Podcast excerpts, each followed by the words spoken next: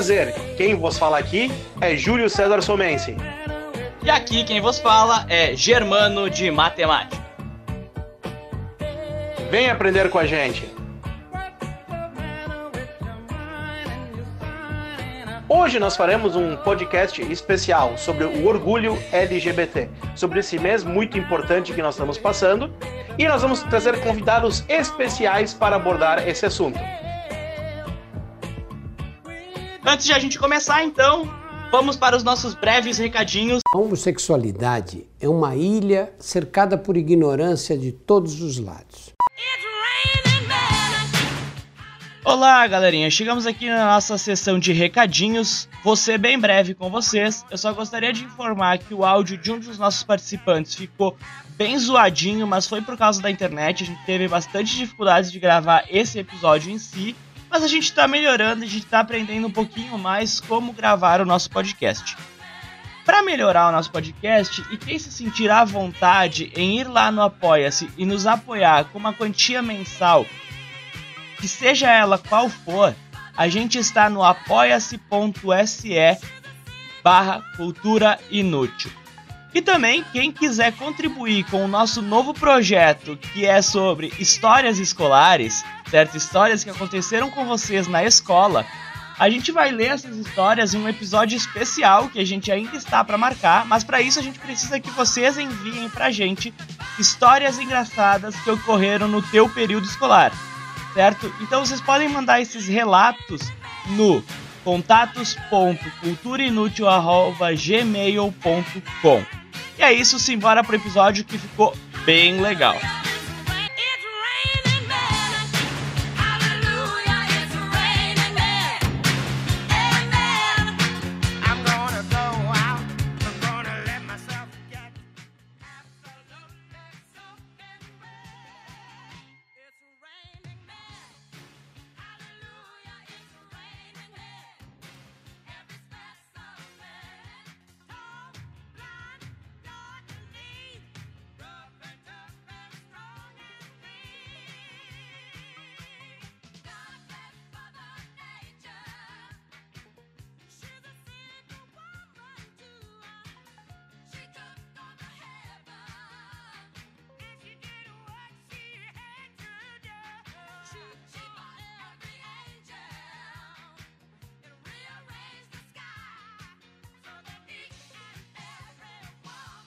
Aqui, junto comigo, está o nosso artista, Rafael D'Ambros.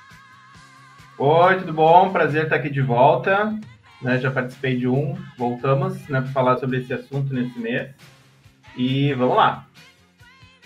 É só, só dois que tu vai participar, tá? Não te empolga muito. Não, tá ligado. e aqui também junto com nós, o nosso professor de biologia, anjo, lindo, maravilhoso, Micael Montemez. Boa tarde, pessoal. Sou Micael, professor de biologia. Orgulhosamente vivente dentro da comunidade LGBT e vai ser um prazer conversar com vocês. Bom, vou começar fazendo uma pergunta que é assim, ó, nosso, é o mês do orgulho LGBT, mas acho muito importante a gente começar com o básico. O que, que seria esse LGBT? E eu sei que a sigla é muito maior do que isso na atualidade, mas já que eu sou uma pessoa simplória e eu me esqueço o restante, eu gostaria que vocês me exemplificassem o que é o significado dela, e quais são as pessoas que fazem parte deste movimento? Uh, eu, eu vou, vou, comentar um pouco sobre a história, então, tá? Para a gente entender, situar. Mas existe uh, um longo estudo sobre essa questão, né? E, e, alguns estereótipos sobre isso. A gente tem, sai do século XIX ali com uma ideia, uh, entra no século XX com uma questão de estudo mais científico para tentar encaixar este ser desviante, digamos assim, uh, na sociedade, né? Como uma forma de, é, de categorização, de, de, compreensão desta, desta, desse grupo de pessoas, né? Uh, bom, então você tem esse estereótipo ali, né, do, do gay mais afeminado e tal, e e isso uh, é um, acaba sendo um problema, porque é, é para a própria comunidade, porque você tem uma, uma, galera que não se enquadra nisso, ao mesmo tempo você tem o machismo que vai uh, uh, trabalhando, digamos, ali em cima para aumentar os preconceitos, né? É, em junho de 1969, no, no em Nova York, aconteceu um episódio importante, né, da luta desta causa, porque você teve, tinha vários grupos, né, lutando por reconhecimento e tal, mas ainda era ilegal. E nos Estados Unidos, em Nova York, você tinha uma série de bares gays, digamos, né? Que controlados muitos pela máfia também e tal, que funcionavam de formas meio ilegais e que tinham batidas policiais direto, né? Ali para conter estes homossexuais, né? E aí, na noite de, se não me engano, foi dia 27 ou 28 de junho, é, houve uma batida policial num bar chamado Stonewall, só que desta vez houve uma, uma resposta contrária, né? Tipo, o, a galera que estava nesse bar, principalmente os, travestis e essa galera, bateram de frente com a polícia, né? E aí começou uma revolta popular que durou três dias, uh, onde aconteceram mortes, inclusive, de policiais e de pessoas, né? Quer dizer, porque policiais não são pessoas, né? É, ali. E, e, e, aí, depois dessa revolta, que ficou conhecida como Revolta de Stonewall, é, o prefeito de Nova York legalizou os bares, porque entendeu que esse público precisava do seu espaço, etc. e tal. No ano seguinte, as pessoas foram para a rua para relembrar essa data, e aí começou um, essa data como um marco de, de, é, de, de, de, orgulho e de tipo busca por direitos, né? E aos poucos isso foi se espalhando pelo mundo. E aí chega no Brasil nos anos 90, São Paulo, né, com a Marcha do Orgulho LGBT, que hoje é muito falada como a, a, marcha, a marcha do, do, do, do, Como é que é o nome hoje? É, da liberdade e tal, né? Do, orgulho. Do, enfim, mas é do orgulho LGBT, aqui em Caxias a gente já tem também. Uh, mas ela tem esse início nessa revolta em Stonewall, né? E aí ela vai vai acontecendo durante todo o mês de junho esse, essa lembrança e essa busca pelos direitos como uma forma de você lembrar que as pessoas estão aqui e que elas têm seus direitos. Né? Começa assim. Não existia uma sigla. Oi? Tá, só te interrompendo, para o ouvinte ficar entendendo o que aconteceu mesmo, não é uma rebelião que foi tipo a batida policial e o pessoal saiu pra rua ali naquele momento e brigou. Se estendeu de 28 de junho até 3 de julho. Foi tipo quase uma semana de rebelião e revolta mesmo. E o pessoal hoje em dia se pergunta muito o, o porquê que hoje em dia o pessoal, ai, quando faz uma rebelião, sai quebrando tudo. É porque se não houvesse isso, principalmente nesse momento de 1969, e hoje em dia também, se não há esse momento de revolta mesmo, onde cause medo, nada muda. Desculpa dizer, mas quase nada muda. Cara, é... Né? é... nós temos que pensar o seguinte, né? A Revolução Francesa que os caras decapitaram lá os seus reis, né? Foi tri tranquila, só foi com faixinha de paz, os caras foi tri suave, né? Não, só quero falar assim, eu quero que o nosso ouvinte não se esqueça que a batalha por direitos não é só com faixas. Não é coisa, de vez em quando já teve muitos empecilhos isso ao longo da história. Então acho que é um pouco de hipocrisia dizer que é, todo movimento que tem que ter tem que ser extremamente pacífico, porque ao longo de toda a história humana não é isso que acontece. Uh, eu acho legal falar também, uh, só complementando o que o Rafa falou sobre a questão da rebelião e direitos. É interessante lembrar que duas pessoas que foram meio que protagonistas dessa rebelião em Stonewall foram a Silva Rivera e a Marsha P. Jones. Marsha era uma pessoal negra, então ela reunia dentro dela algumas minorias e mesmo assim ela se colocou numa posição de, de frente para conseguir lutar pelos direitos de toda essa comunidade que frequentavam esses bares. Porque apesar de ter o rótulo de um bar gay, não eram só gays que estavam, não eram apenas homossexuais, mas existiam outras categorias como travestis, transexuais, que ainda hoje são uma população que é negligenciada. Complementando isso que o Mika falou, é, é tipo, é, é, legal lembrar que as travestis, transexuais, esse grupo de pessoas que é excluído de várias formas socialmente, eles elas é que começaram essa, essa rebelião, essa revolta que nos traz até os dias de hoje, né? Que é isso que o Mika estava falando.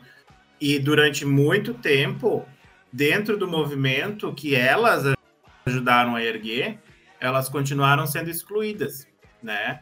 E aí surge, nos anos 90, a tal da sigla GLS, que era gays, lésbicas e simpatizantes, porque daí os simpatizantes eles queriam incluir todos, né? Os que curtiam o movimento transexuais e tal. Não existia um pensamento mais diverso, né? E aí, claro, tem que lembrar que assim, ali nos anos 60 teve várias revoluções, né? Feminista, racial, e a homossexual também. Foi um, um período de movimentações anos 60, 70, né? E aí, uh, baseado em muitos preceitos da literatura feminista da época, começa -se a se pensar no LGBT, né? Surge essa sigla GLS, uh, existe essa luta dos transexuais e das lésbicas e dos bissexuais, dessa galera toda, por representatividade, e aí a sigla vai aumentando. Fica GLBT, aí pela questão da visibilidade troca-se o L para frente para que tenha uma questão simbólica de representação das lésbicas, da LGBT. Só que daí tem os assexuais, tem os intersexuais, tem toda essa galera que continuava sem representação e a sigla vai aumentando, né? Mas ela é, essa sigla ela existe por conta dessa, desses movimentos sociais que aconteceram ali, dessa revolta, né? Que, que nem o Júlio falou, é, passou-se muito a ter uma passeata pacífica com faixas e tal, mas ela começa na base da violência. Ela começa com um estrondo, né? Com um estrondo, tipo, chega, se vai bater na gente, vai bater de volta. Vai bater de volta. É. E no, no, Brasil também teve uma, uma, como se fosse uma revolta de Stonewall, uma rebelião de Stonewall. E bem na década de 70, bem no meio da ditadura militar.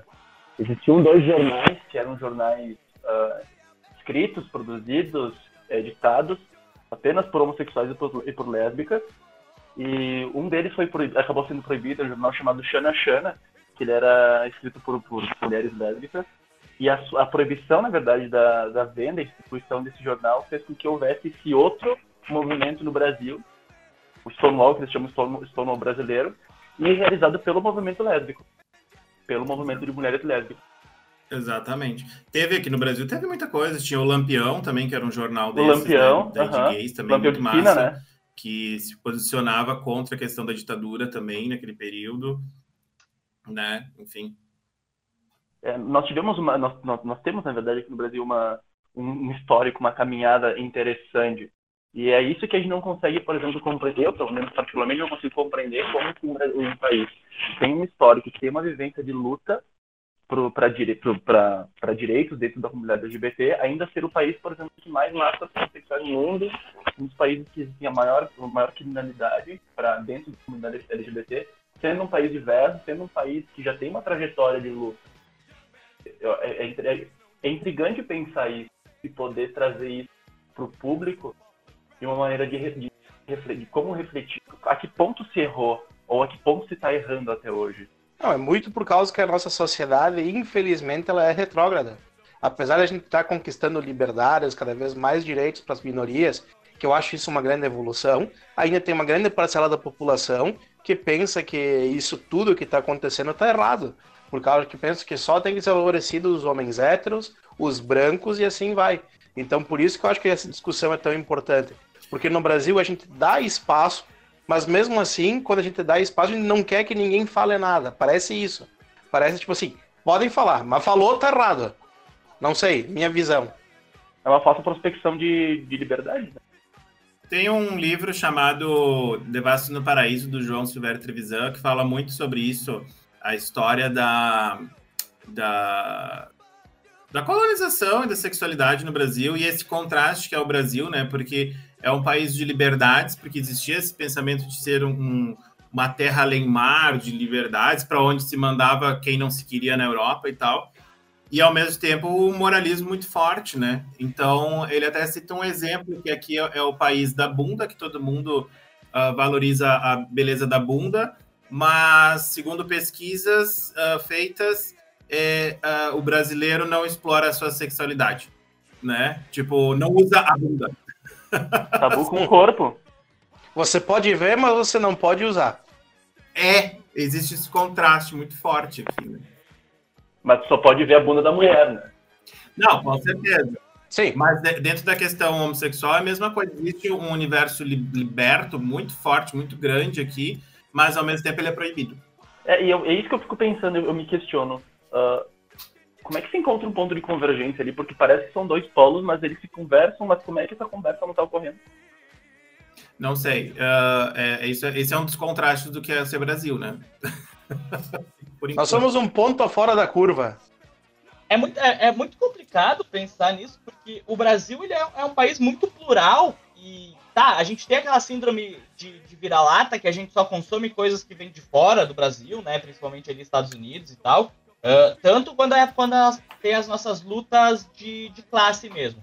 Quando a gente pensa em luta racista, a gente compra a ideia lá de Martin Luther King, de Malcolm X, né? Assim, quando a gente fala de, de luta do LGBT, a gente rouba aquela ideia ali do, do, do Stonewall, tanto é que teve aqui no, no Brasil também, certo?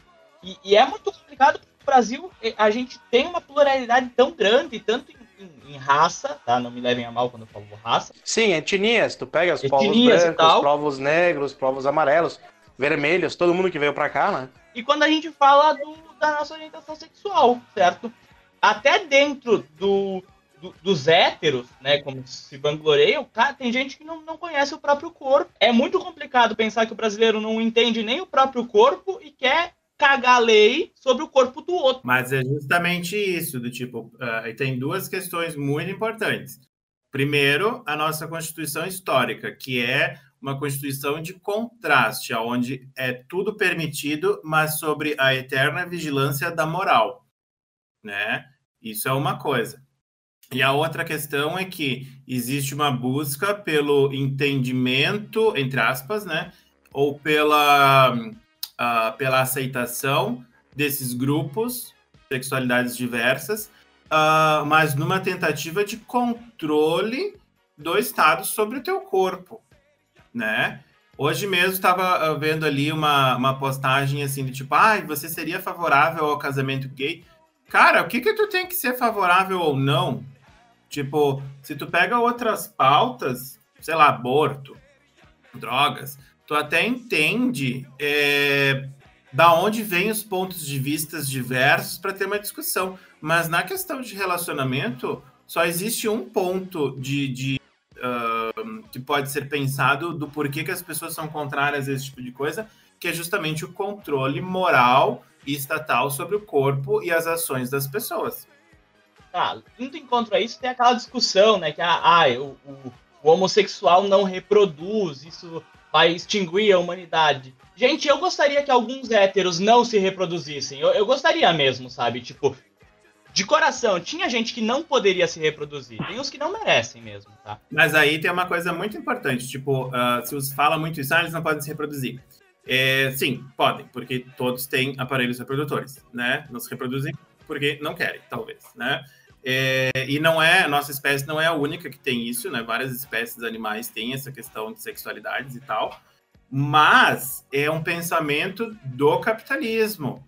Tipo, o homossexual tem uma tendência a não gerar filhos, porque a construção da família no sentido de case-se com uma mulher, reproduza-se, é uma segurança de continuidade do sistema de consumo, né? E aí o homossexual ele foge dessa, dessa, dessa, desse caminho, digamos assim. E aí existe essa crítica, né?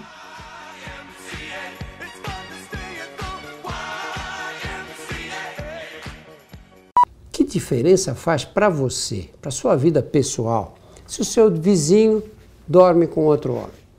Se a sua vizinha é apaixonada pela colega de escritório? Que diferença faz para você? Se faz diferença, procura um psiquiatra, você não está legal.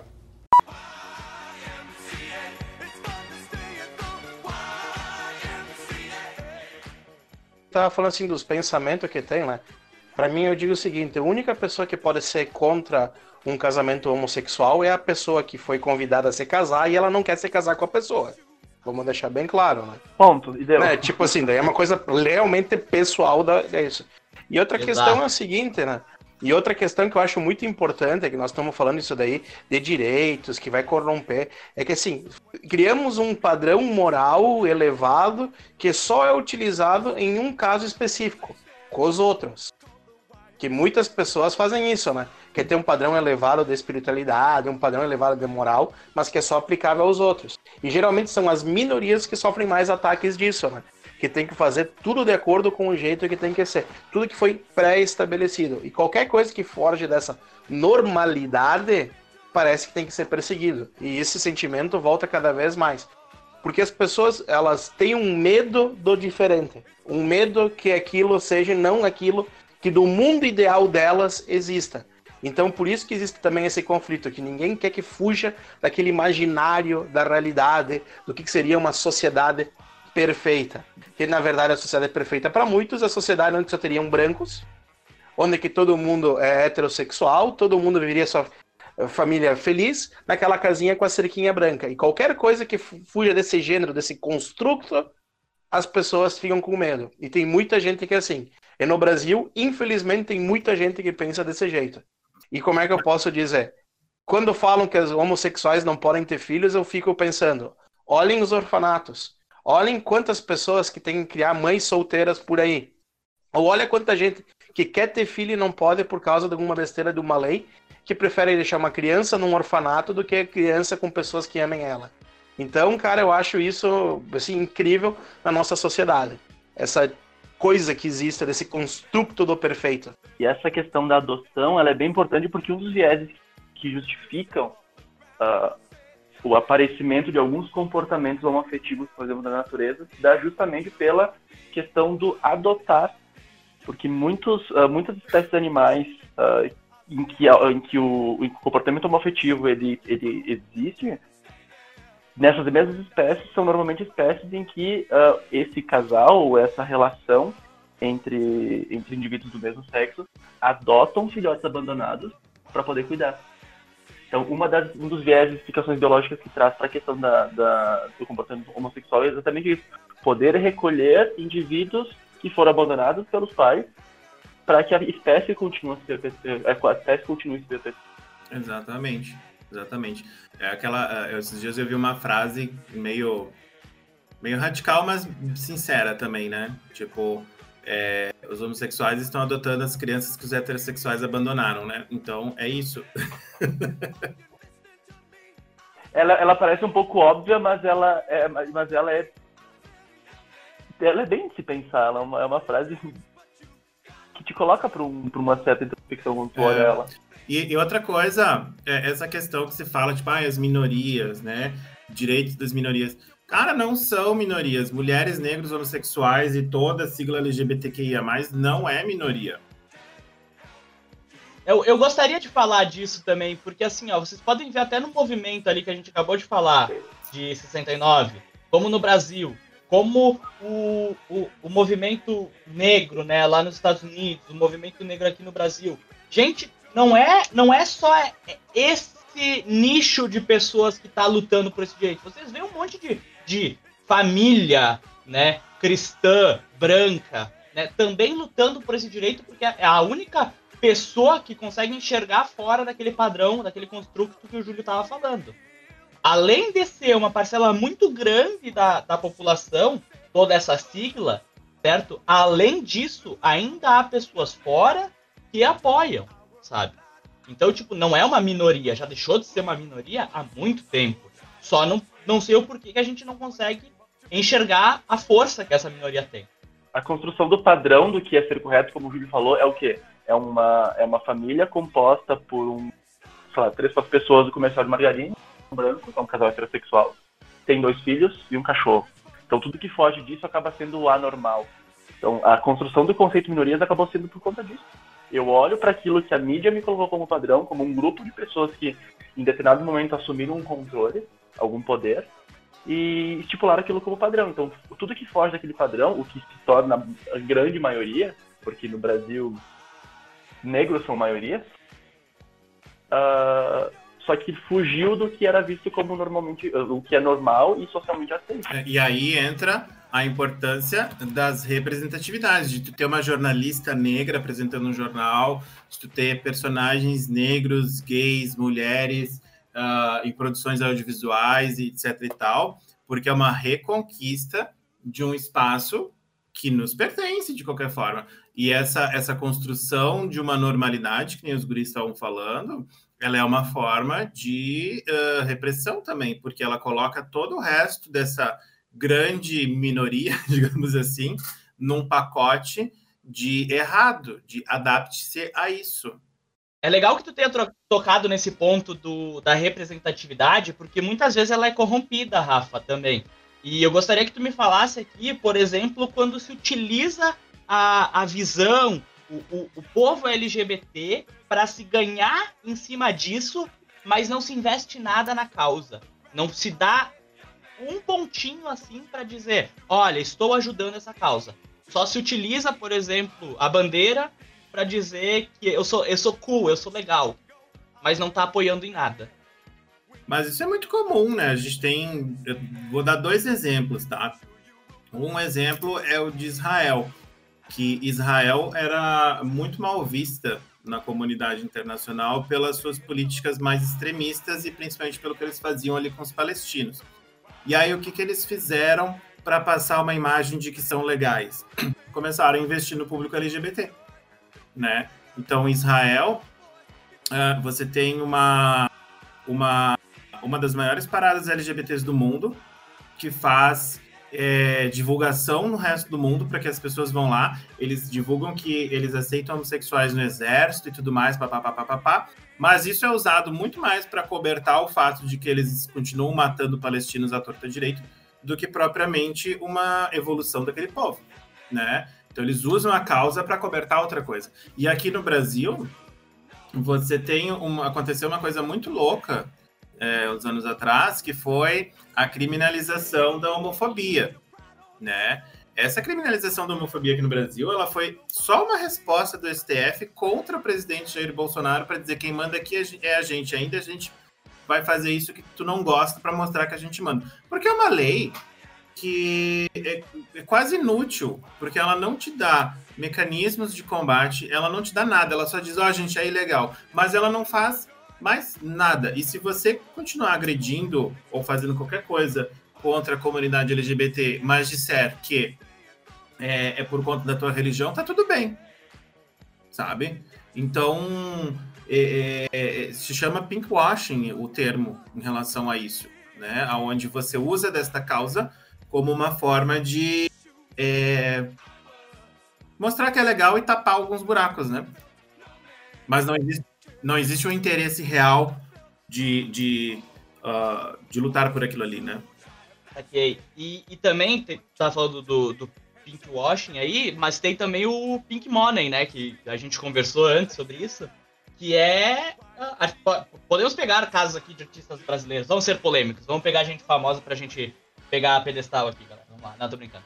Tem casos, por exemplo, o Nego do Borel, que fez aquele clipe, né? E no final ele dá um beijo uh, homoafetivo ali, né? E, e o cara é fez campanha pro, pro Bolsonaro, sabe? Tipo, é, é, é pegar aquilo para se parecer legal e ganhar uma grana e depois totalmente contra o, o movimento, sabe? É estranho, é isso que eu. Ah, sim, sim. É, é que, tipo, uh, tem dois. Nesse caso, tem duas questões, né? Eu acho.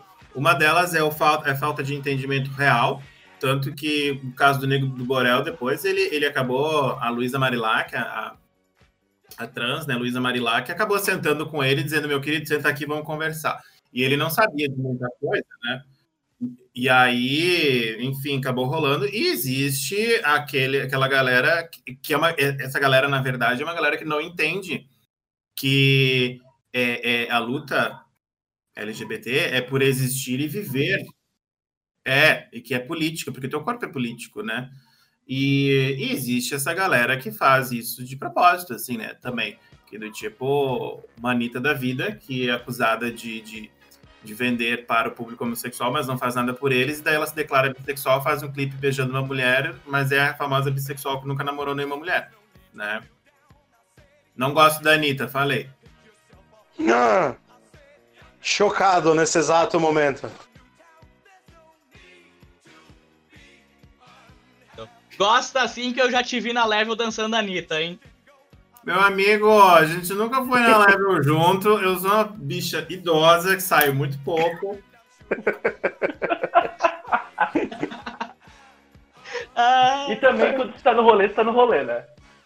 Quando a gente tá no rolê, a gente tá no O que acontece no rolê, fica no rolê. Vai até o chão. Vai até tem... o chão. Vai com o Nego do Borel, vai com a Anitta. É, no dia a dia sobre a gente problematiza, mas assim, tá lá. Bora lá. Mikael, eu fiquei sabendo que o senhor tem um artigo. Você está publicando um artigo ou publicou um artigo sobre o tema. É, tu, como professor de biologia, o que, que tu tem para acrescentar na nossa conversa aqui? Uh, eu fui convidado, na verdade, por uma editora para escrever um capítulo sobre qualquer tema que fosse abordado dentro da biotecnologia na escola. E eu estava bem confuso pra, no, que, que, eu, no que eu podia fazer, porque era com base em planejamentos que eu já tinha feito. E quando eu, quando eu ensinava, na verdade, eh, entrava na questão da genética do terceiro ano, eu sempre introduzia o assunto com a questão da homossexualidade. Então existem duas, dois, dois vídeos no YouTube bem interessantes, que um deles é a, a famosa entrevista do Douglas Malafaia com a Marília Gabriela, em que ela ele. É incrível esse vídeo, não percam. Uh, e ele começa a trazer argumentos de cunho científico, alguns científicos na área biológica, alguns, alguns em termos de psicologia, porque ele é psicólogo graduado. E ele traz muitos conceitos errados dentro do, do aspecto da biologia em relação à homossexualidade. E em outro vídeo, existe um cientista brasileiro que estava fazendo doutorado em Cambridge, e ele, uh, e ele rebate esses argumentos trazendo conceitos da biologia mesmo sobre a questão da genética e a homossexualidade em relação. Então é um capítulo que traz isso. Ele traz o que é ser homossexual, o que é ter uma, um comportamento, um comportamento homoafetivo dentro do âmbito biológico. Então, a pessoa nasce homossexual, ela escolhe se tornar homossexual. Existe gene gay, não existe gene gay. Como é que vê isso? Eu consigo marcar, eu consigo analisar, eu consigo predizer se meu filho ou se minha filha vai ter homossexuais. Só que isso é muito, é, é, é, como o Rafa disse, a gente problematiza sempre, né?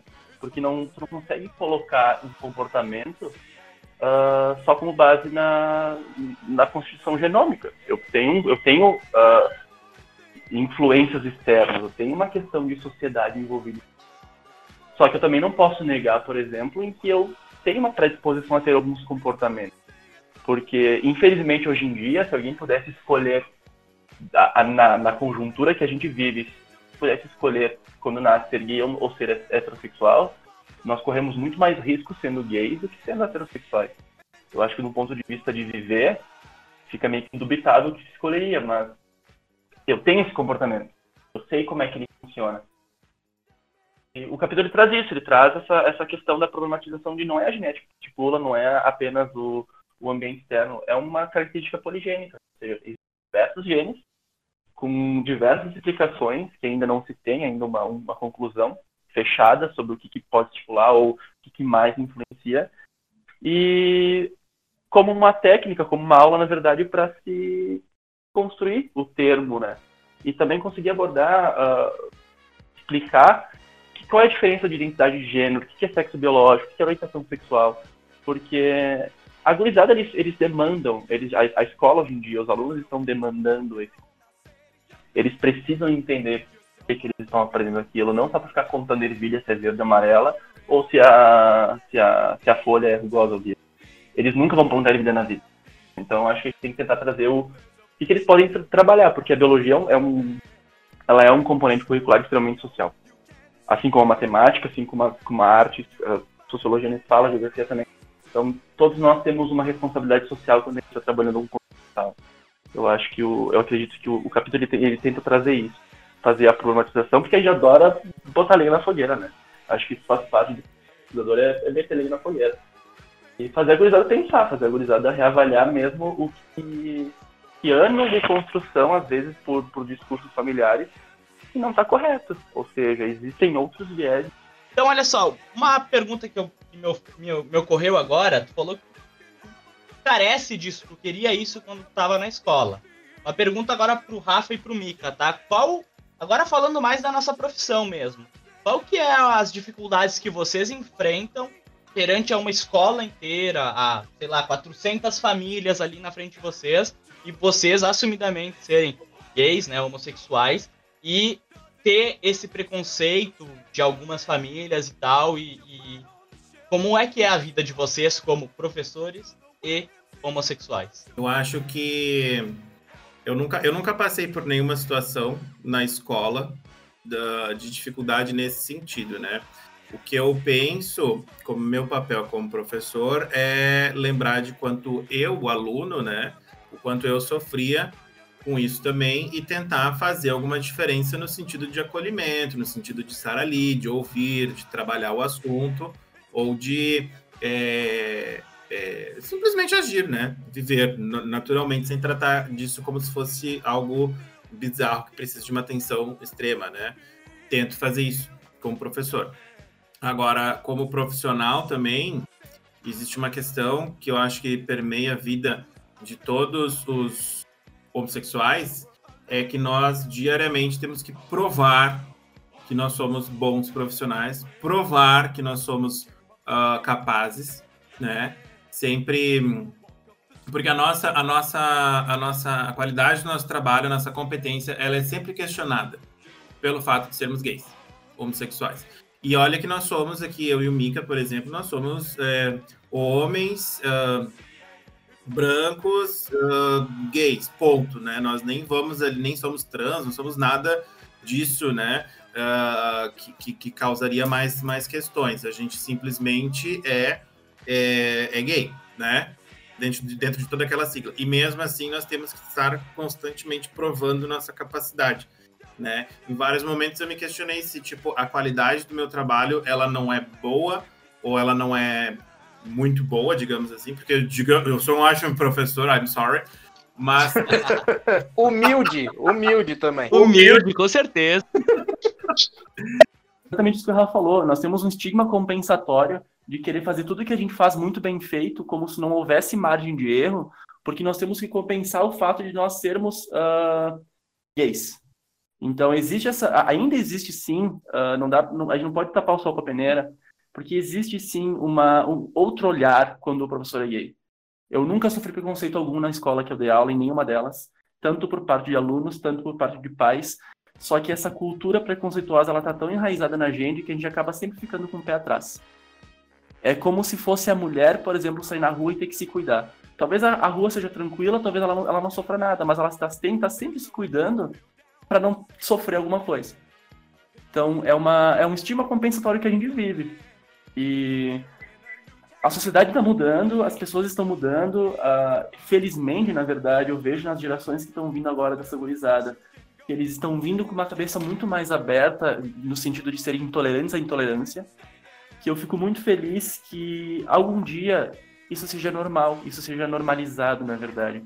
Em que eu não precise demonstrar habilidades a mais ou demonstrar competências uh, para compensar o fato de eu ter uma orientação sexual como um homem gay.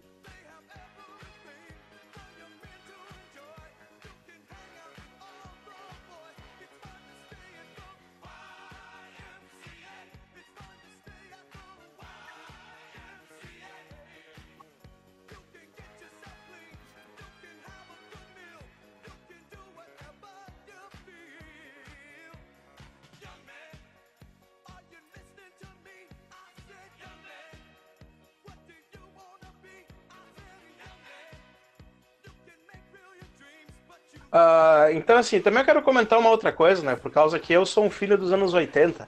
E enquanto o politicamente incorreto, ele era correto naquele período. E eu queria falar um pouco, assim, sobre piadas, sobre coisas que a gente fala, tipo assim, ah, como é ofensivo esse é, jeito de falar para as pessoas do movimento LGBT. Por exemplo, se eu fizer uma piada provocando o Germano, chamando ele de qualquer coisa, mas para com essa bichice, para essas coisas aí, que hoje eu entendo que é uma coisa errada, mas eu não consigo ver esse tipo de brincadeira. Qual que é a visão que vocês têm sobre esse tipo de brincadeira? Como é que o que, é permitido, o que, que não é permitido, ou se simplesmente tudo que a gente faz naquele contexto é de uma época passada que não deve ser feito mais? Uh, Júlio, igual a gente estava conversando antes, é, é uma questão de talvez trocar né, as piadas, porque uma vez, talvez historicamente, isso pudesse ter sido aceito ou foi aceito como uma maneira de eu integrar, de eu interagir com um amigo meu, em que eu tenho uma intimidade, em que eu sei que ele não vai ficar chateado, independente, independente se ele seja homossexual ou não, uh, ou enfim, qualquer uma das categorias da, da, da, nossa sigla. Só que nós precisamos mudar essa questão do por que, que eu preciso ofender dessa maneira. Primeiro, por que, que eu preciso ofender, né? Já a gente começa a falar um pouco de cultura do ódio. Mas por que, que eu tenho que utilizar palavras ou expressões que sejam expressões homofóbicas, LGBTfóbicas, para afetar essa pessoa? Eh, eh, qual é o meu objetivo com isso? Eu acho que dá para levantar essa questão de não precisa mais, sabe? Não, não se tem mais essa necessidade. Eu, não, eu, eu tenho que mudar o meu vocabulário, eu tenho que mudar o meu, o meu, o meu portfólio de maneira de interagir sem que eu faça isso de maneira ofensiva, independente para quem seja, se a pessoa é, se a pessoa não é, se ela vai se ofender ou se ela não vai se ofender. Porque isso já entra numa esfera cultural que eu vou deixar para o Rafa falar. Oi, tudo bom? uh, você tá me ouvindo? Uh, eu acho assim também, completando muito o que o Mika falou, que eu acho que falou tudo que, tudo, tudo que precisava mesmo nessa questão. Mas a, a, cultura muda, né? A gente vai mudando conforme a gente vai percebendo coisas. E tem um, tem um exemplo, por exemplo, que a gente. Um exemplo, por exemplo, é ótimo, né?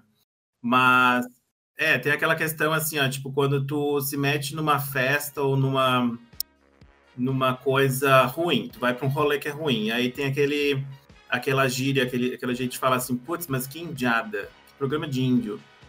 É, quer dizer, a, a gente não, não tá com, com, com preconceito, digamos, em cima dos indígenas em relação a isso, mas a gente está perpetuando uma ideia de que o que o índio faz é errado.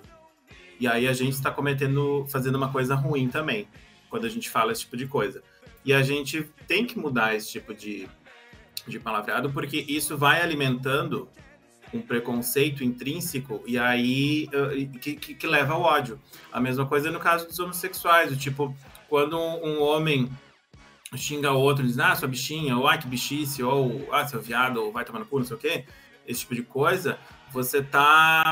É que nem o Mika falou, você tá xingando essa pessoa, é, ou você está perpetuando essa cultura do ódio para cima dessa pessoa uh, com um palavreado que supostamente minimiza ele. Né? Agora a pergunta é: por que ser bicha é ser menos também do que, do que o outro? Né? Então, a, a, acho que a pergunta vai nessa base. Né? E uma resposta que eu tenho ouvido bastante da galera uh, homossexual, assim, que é um, um movimento que eu acho que tem crescido, é quando começa assim, tipo, ah, bem coisa de bicho aí, ou bicha, das pessoas dizem, sim, sim, é isso mesmo, eu sou bicha mesmo sabe? E isso meio que desconcerta, né? Porque a pessoa fica tipo, opa, eu, eu, eu falei isso como uma maneira de, de te menosprezar, digamos, mas isso não te menospreza, então tu desarma a pessoa também, né? Uma apropriação das palavras, né? É concordar com o cara que tá te ofendendo, né? Tu desarma ele, porque ele quer ter mais argumentos, né? Ele quer ele só faz isso para provocar teu sentimento de repulsa, de ódio. E se tu não conseguir quebrar isso, acaba a discussão. O cara fica sem palavras, sem ação. Ok. Não, e uma, pessoal, que pra falar a verdade, tipo, eu usava muitas expressões, porque convenhamos, que nem eu falei, eu sou uma cria dos anos 80. E eu tento, eu me cuido muito para parar de falar isso. E quando eu saio, eu já vou pedir desculpa adiantado, cara, que não é uma coisa mal minha é que é um processo de desconstrução que eu tenho que fazer, mas o jeito do que, que, que eu falava, que achava que era normal, e só depois eu descobri que não é normal. Então, tipo assim, ó, isso serve um exercício para todo mundo. Se tu faz uma piadinha desse gênero, cara, para. Se tu percebeu o que tu fez, fala, foi mal, muda, por causa que isso aí é um processo. Eu não espero que todo mundo consiga de uma hora para outra. Mas o que, que eu espero é que isso não seja levado para gerações futuras.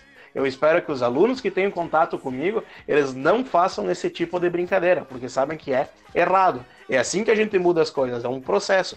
E não vai ser de uma hora para outra que nós vamos mudar a nossa sociedade, que na minha opinião é bem retrógrada. Mas tu sabe que é interessante porque essas lutas sociais elas vão sendo refletidas na escola, né? Porque também sou dos anos 80 e na nossa época não tinha nem, não existia nem a palavra bullying, digamos assim. E hoje você tem todo um combate ao bullying na escola. E o que, que é o bullying, né? É tipo menosprezar o outro, etc e tal, né? Então vai tendo esse reflexo ali também. A gente vai educando as gerações, né? Futuras para para mudança, né?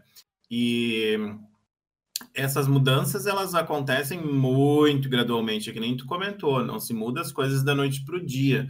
E para a mudança, você precisa querer esta mudança, né? Você não vai tipo um dia acordar e dizer, opa, eu acho que eu fiz um comentário aqui um pouco misógino ou um pouco gordofóbico ou homofóbico ou sei lá o que, acho que vou mudar. As pessoas elas não acordam um belo dia pensando assim, elas começam a pensar nisso no momento em que elas são confrontadas sobre isso. E é por isso da importância das, da, das lutas sociais de todas as áreas, né, em marcar a sua presença ali, né? É. Lembrando um podcast antigo, né, Júlio, do que tu estava falando, existe essa força de querer mudar.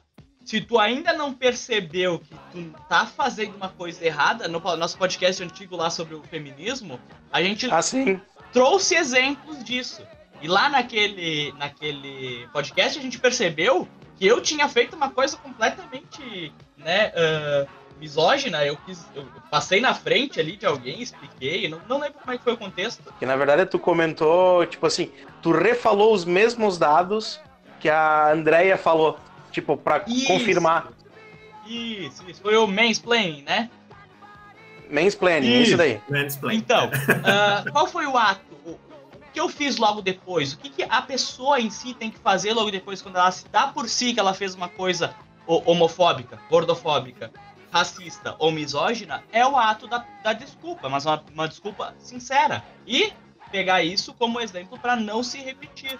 Né? Como o Júlio falou, como eu falo, como o Rafael e o Mika, a gente espera que os, quem foi nosso aluno nesse momento não repita os erros que a gente cometeu.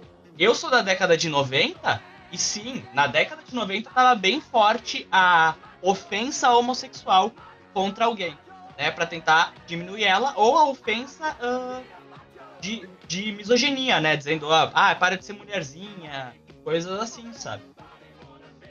Ah, mas uma coisa que é importante também, porque aí tem a questão do mimimi, né? As pessoas, ah, agora não pode fazer piada com nada porque é mimimi, porque as pessoas ficam ofendidas. Não é uma questão de ofensa, é uma questão de vida. Porque a misoginia, ela, ela leva a, ao espancamento e à morte de mulheres, né? Então, você parar de perpetuar isso, você está é, parando de perpetuar uma cultura de violência. A mesma coisa com a questão dos LGBTs, dos negros ou o que for né? Você tem essa. É, o, essas piadas perpetuam isso, né? Mudar isso é, é, é, mudar esta realidade de violência também, né? Parece pouco, mas é muito, né? Ok. Mikael, quer completar com mais alguma coisa? Uh, Júlio? Uh, eu quero. Importante isso que o Rafa falou da questão do mimimi. Porque nunca é um mimimi até. Na verdade, vai ser sempre um mimimi até o momento que tu estiver como alvo daquilo. Uh, tu pode perpetuar uma, uma, uma, piada que aparentemente, de maneira muito superficial, ela é inofensiva. Só que se nós começarmos a escavar isso e entrar em camadas mais profundas, na verdade, de por que, que se faz isso, nós começamos a entrar numa vertente de. Na, numa vertente não, numa origem do preconceito, em, relacionando agora as mulheres com os homossexuais, de rejeição ao que é o feminino, de rejeição ao que é ser mulher ou ao ter uma, um comportamento mais, uh, não afeminado, mas um comportamento mais semelhante ao da mulher. Uh, por exemplo, eu li um texto em que eles colocavam o que, que é ser, o que é um homem heterossexual. Tá? Então, se nós pegarmos a etimologia, da palavra heterossexual, hétero é aquilo que é diferente, sexual é a relação em si. Então, o homem heterossexual, ele, se nós formos analisar, ele é só heterossexual. Ele só se relaciona sexualmente com mulheres, porque ele é homoafetivo. Ele se relaciona só com homens, ele vota em homens, ele está sempre circundado com homens, ele só se diverte com homens. A única atividade, o único momento em que ele se relaciona com mulheres é a prática sexual. Então, o que, que é ser um heterossexual? A gente começa a repensar isso. O que, que é. Eu, eu, eu gosto de mulher, mas o que, que eu faço com a mulher? Eu gosto de ser feminino, eu gosto de uma representação feminina. Isso é gostar de mulher. Não é só transar com uma mulher. Isso não é ser um homem. Né? Eu acho que é admirar a figura feminina e com isso a gente começa a pegar a questão da repulsa da homofobia, né? A fobia, que é a repulsa, a rejeição, com, com um homem que tem afeição por outro homem ou uma mulher que tem afeição por outra mulher. É uma questão muito mais funda quando a gente vai pensar no, no, no, no ser mulher, no ser feminino, na feminilidade. E é um diálogo que dá para se construir tanta coisa e dá para se aventurar de maneira tão legal. Deixa eu fazer um, uma pergunta, na verdade. Pergunta não, um pedido. é, para ti, Mika, pra, um, eu acho que é interessante porque a gente está aqui, nós somos dois homens gays, né? Professores e tal. A gente está conversando com outros dois professores héteros e blá blá blá. Somos brancos e etc e tal. A gente faz parte desse recorte mas a gente tem toda aquela sigla imensa, né? Que tem o T dos transexuais, os intersexuais, os assexuais. E aí existe toda essa questão da identidade de gênero, orientação sexual, blá blá blá. Né? Eu acho que seria legal, já que a gente vai finalizar daqui a pouquinho, é, explicar um pouco essas diferenças para as pessoas entenderem, porque que nem tu falou agora, a questão do, do ser um homem heterossexual, ou o que é essa identidade, né? Uh, de ser homem, ou de ser mulher, ou de ser qualquer coisa. Tu consegue explicar para a gente um pouco sobre isso? Quando a gente faz essa questão da, da explicação da identidade de gênero, sexo biológico, orientação sexual, quando a gente entra dentro desses conceitos, nós ainda categorizamos pessoas. Tá? Então, nós tentamos fazer uma. O ser humano ele, ele, ele age de maneira instintiva de, de, de categorizar para melhor entendimento. Mas vamos partir do pressuposto, por exemplo, que se existem 7 bilhões de pessoas, existem 7 bilhões de sexualidades. Eu posso ser categorizado como homem gay, mas eu não tenho afeição por todos os homens gays. Eu posso ter afeição por algumas mulheres, mas eu não sou considerado bissexual porque minha atividade sexual majoritariamente se, se, se, se direciona para homens. Então, só fazendo a questão que o Rafa colocou, é que nós separamos. Então, identidade de gênero é uma construção social. Então, é a maneira como o indivíduo vai se reconhecer e que ele se expõe. Então, por exemplo, existem pessoas que são transgêneros e pessoas que são cisgêneros. Pessoas cisgêneros são aquelas que se expõem, que se colocam no mundo com utilizando o sexo biológico como uma, uma questão explícita. Pessoas transgêneros são aquelas que trocam, né? que, que, que vão permear de uma, de uma identidade para outra. Então essa é a primeira, esse é o primeiro conceito que dentro do, de, de, alguns gráficos bem bonitinhos, alguns infográficos que eles colocam, que é a nossa parte cognitiva, a nossa parte cerebral. Então, como é que nós nos colocamos, né? Uh, aí tem o sexo biológico. Biologicamente falando, dentro da espécie humana, nós separamos em, em feminino e masculino, então a partir de uma análise cromossômica, XX feminino e XY masculino. Lembrando que isso muda, por exemplo, em outros animais. Tá? Existem algumas espécies, algumas ordens, na verdade, de animais que é o contrário, em que o macho é XX e a fêmea é XY. Então a gente já começa agora a desconstruir algumas, algumas conversas de, de ser, ser homem, ser mulher, ser macho, ser fêmea. Então, sexo biológico é aquilo que a nossa anatomofisiologia, por exemplo, coloca. O que, que eu sou capaz de fazer fisiologicamente. E a orientação sexual, ela é uh, a afetividade humana. Então, é o comportamento humano referente às suas emoções e preferências uh, afetivos sexuais. Então, eu sou um homem heterossexual ou eu sou um homossexual? Então, se eu for pegar o Mikael, por exemplo, vamos categorizar o Mikael. Mikael, ele é um homem cisgênero homossexual.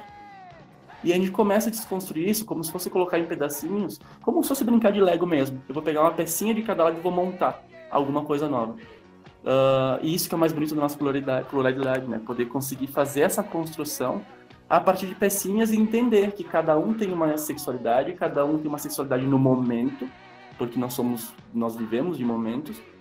E só a ponto de realmente conseguir entender o que, que é isso com a finalidade de, de educar, né? De desconstruir. Ótimo, ótimo, ótimo. Muito bom pensar nisso como um, umas pecinhas de Lego, onde tu monta e também legal pensar, e, e acho que isso é o pensamento melhor que a gente consegue tirar daqui. Se a gente tem X número de pessoas, a gente tem X número de sexualidades diferentes. Porque tem tanta coisa envolvida, tanto, né, tu começou falando lá no início sobre uh, uh, os nossos, nossos cromossomos e tal, e, cara, tem tanta coisa envolvida, tantos genes envolvidos, né, que não dá para dizer que o, o, gay é aquele ali, o hétero é aquele ali, né, cara, muita coisa, muita coisa. Tem tantas pessoas, tantas possibilidades, né, é, quase que chega a beirar o, o infinito de possibilidades aqui. Né? Só para completar e finalizar isso aí, ah, muita gente diz assim, né? Tipo, ah, no meu tempo não tinha essas coisas. Sempre teve, maluco. Só que agora a gente está discutindo mais, Com né? Se a gente pegar a época, por exemplo, dos romanos, gênio, o que, que, era aquilo? Gregos, romanos, Nossa. espartanos. Mas espartano, Deus do céu, né? Se tu ver a história, era, cara... legalmente, né? Não, na verdade era assim, que tu batalharia melhor se tu tivesse batalhando na pessoa ao lado da pessoa que tu ama. Então, tipo, você era incentivado pelo Estado. Ai, saudades. Galerinha, estamos chegando ao fim então aqui do nosso Cultura Inútil, certo? Eu gostaria de deixar aqui o Rafael então nos informar aonde a gente consegue encontrar ele, onde que a gente vocês podem dar uma olhada então em artes completamente direcionadas, né, ao ao Orgulho LGBT. Rafa, é contigo o teu jabá. Bom, vocês podem me encontrar principalmente no Instagram e no Twitter, é Rafael D'Ambros, tá? E queria só deixar umas dicas de, de artes, né? Boa parte dos artistas são, são gays ou bissexuais, mas tipo Leonardo da Vinci, Michelangelo, essa galera toda, mas uh, tem essa parte da sua história reprimida, né? Mas um artista muito interessante é o Tom da Finlândia, uh, anos 60, 70, que ele ajuda a reconstruir a imagem do homossexual para o século 21, digamos, que é esse homem macho que vai para academia, né, e que quebra com aquele estereótipo do século 19 ainda, né? É um artista bem interessante. E de leitura, eu comentei aqui sobre o o Devassos no Paraíso, eu acho que é uma leitura obrigatória para quem curte história também, porque ele é muito interessante nesse sentido. Ok. E, e para encontrarem o Mikael, galera, é só vocês irem em qualquer rave ou festa, ele vai estar tá lá com certeza. Não, tô brincando, Mika. Onde é que a galera te encontra? Mas, Germano, tu me respeita. uh, não, gente, assim, eu tenho um, eu criei uma página no Instagram chamada Ciência Sem Tabu, em que eu alimento de maneira esporádica com, com realmente como é que nós podemos trabalhar a ciência sem ter tabu algum, né? Ela é um conhecimento que tem que ser explorado.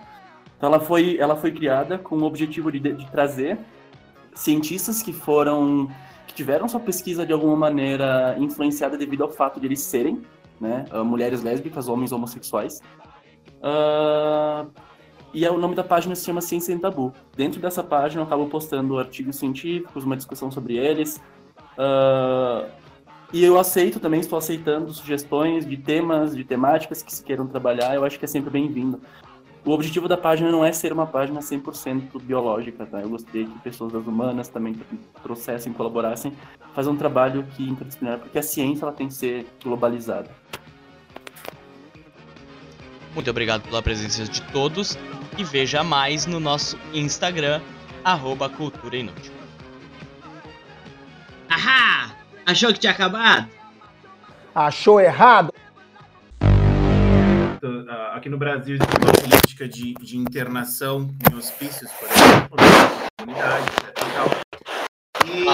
O que, que foi isso? O Rafa tá sendo abduzido por um alienígena. O que, que houve?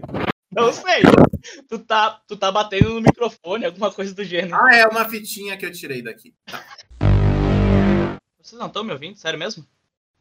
Eu tô. Tu tá é, ou gritando... Mika... Oi?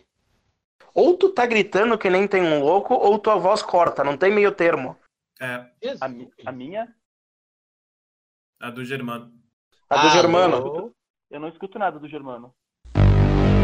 Muito Vocês me escutam? Sim. Sim. Amém.